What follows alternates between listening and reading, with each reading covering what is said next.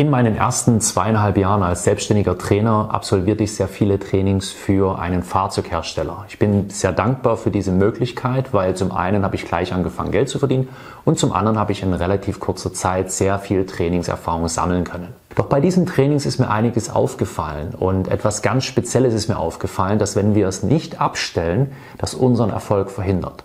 Und dabei spielt es noch nicht mal eine Rolle, ob dein Job Verkäufer ist oder eben nicht.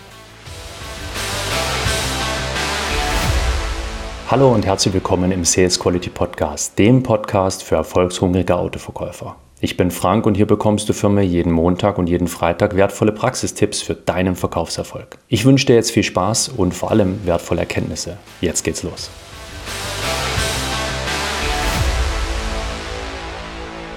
Herstellertrainings im Autohaus werden intern oft als Pflichttrainings bezeichnet. Das tun sie deshalb, weil es eine Pflicht des Autohauses ist, seine Mitarbeiter regelmäßig über den Hersteller schulen zu lassen. Wenn sie das nicht tun würden, würde die Marge gekürzt werden und das Autohaus verdient weniger. Hierbei gibt es nur ein paar Probleme. Das eine Problem ist, dass diese Hersteller-Pflichttrainings, ja, das klingt ja schon überhaupt nicht sexy, nicht so hoch angesehen im Kurs sind bei den Autohäusern, weil sie der Meinung sind, es bringt nicht so viel. Ich klammer hier bewusst mal Techniktrainings aus. Das ist das, was die Mechatroniker brauchen, damit sie einen neuen Motor, ein neues Fahrzeug warten und reparieren können. Ich spreche mal ganz bewusst vor allem von Vertriebstrainings. Und ein zweites Problem kommt hinzu, dass die Autohäuser oft so in ihr Alltag vertieft sind, dass sie dann vergessen, ihre Mitarbeiter da anzumelden. Dann kommen sie kurz vor Jahresende da drauf, sagen, oh, wir müssen ja noch Mitarbeiter anmelden und dann suchen sie noch, wo ist noch ein Platz frei. Und dann wird einem Mitarbeiter eine Schulung zugewiesen, wo er den ganzen Tag aus dem Autohaus draußen ist, also in dem Moment nicht arbeiten kann, kein Geld verdienen kann. Und das kostet auch noch Geld mit der Schulung, womit er gar nichts anfangen kann.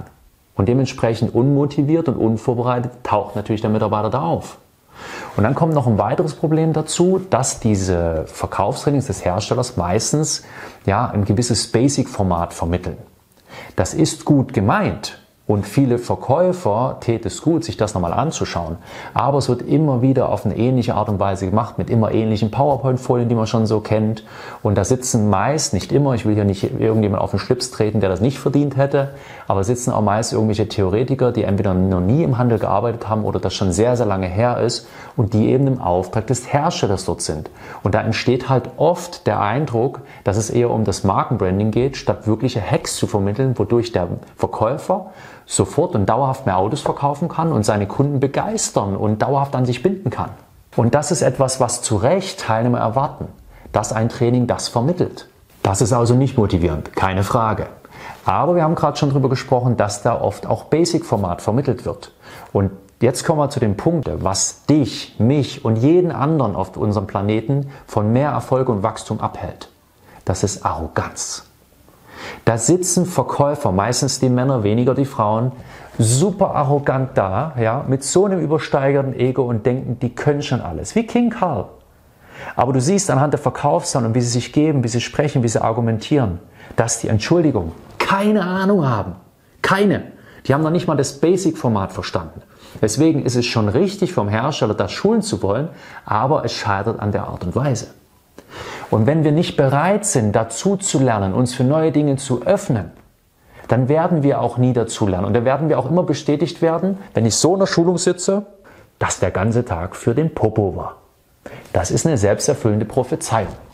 Ich lade dich also dazu ein und möchte dir die Augen öffnen dafür, dass wir immer von jedem in jeder Situation dazulernen können. Entweder im positiven Sinne, hey, so könnte ich es auch machen, oder im negativen Sinne, so mache ich es lieber nicht.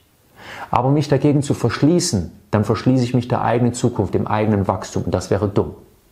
Was aber eine Schulung braucht, das ist Begeisterung vom Trainer. Das ist, dass, der, dass ich als Teilnehmer spüre, der weiß, wovon er spricht, der liebt sein Thema und der kann mir wirkliche Praxistipps vermitteln, die, mir, die mich nach vorn bringen, die mir was bringen, die bei mir dafür sorgen, dass ich erfolgreicher bin, dass ich noch mehr Kunden von mir begeistert, dass ich die dauerhaft an mich binde, dass ich mehr Abschlüsse mache und so weiter und so fort. Das erwarten die zu Recht.